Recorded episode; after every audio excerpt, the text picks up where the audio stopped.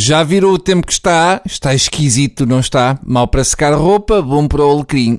Feita esta entrada à borda d'água, vamos então para queijinho. Por mais que eu queira evitar, o tema impõe-se. As notícias e revelações sobre a venda da TAP chegam-nos com jet lag. Primeiro ficamos a saber que Cavaco Silva, e cito, ficou aliviado com a venda da TAP tem muita fibra à venda da TAP. Ainda vamos ver Cavaco Silva a fazer um anúncio às privatizações com um relógio na barriga. Mau uso de palavras, Sr. Presidente. Se queremos ir por uma expressão associada à tripa, antes dizer que Pires de Lima estava todo acagaçado se não vendesse a TAP. Ou que, pelo que se vai sabendo, esta venda ainda vai dar... Hum, gocó. Compreendia que Cavaco Silva se sentisse aliviado se, em vez de vender a TAP, tivessem vendido a coleção completa de presépios da Maria Cavaco. E sim, o nosso presidente podia dizer: Ah, que alívio venderam a maldita coleção. Tinha vacas, pastores e meninos Jesus de louça e barro espalhados pela casa queria desmaiar e não podia, porque esfumaçavam um rebanho de ovelhas e uma manjedora da Colômbia.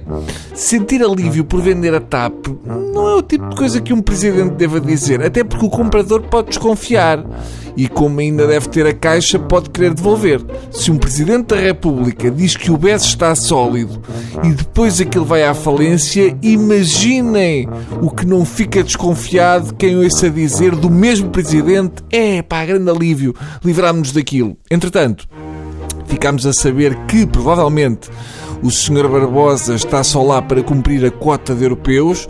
No fundo, o Sr. Barbosa da Barraqueiro é o Ah, eu tenho um avô em trás os montes, que a maioria dos brasileiros da Globo usa para se aperceber que são dos nossos.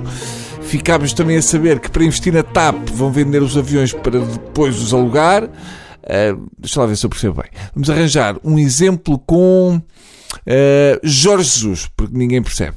Portanto, agora, o Sporting Clube de Portugal, que tinha ganho a corrida por Jesus, vendia Jesus ao Porto ou até ao Benfica por 25 milhões e depois alugava JJ a esse clube por 4 milhões ao ano. É mais ou menos isto. É como se eu subalugasse um quarto para pagar a renda à minha senhoria.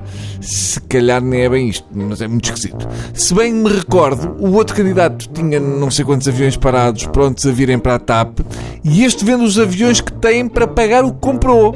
Bem, dizem que o António Vitorino é um grande advogado, porque o Vitorino mais uma dupla de elders devem convencer qualquer pessoa. Até amanhã e meditem nisto.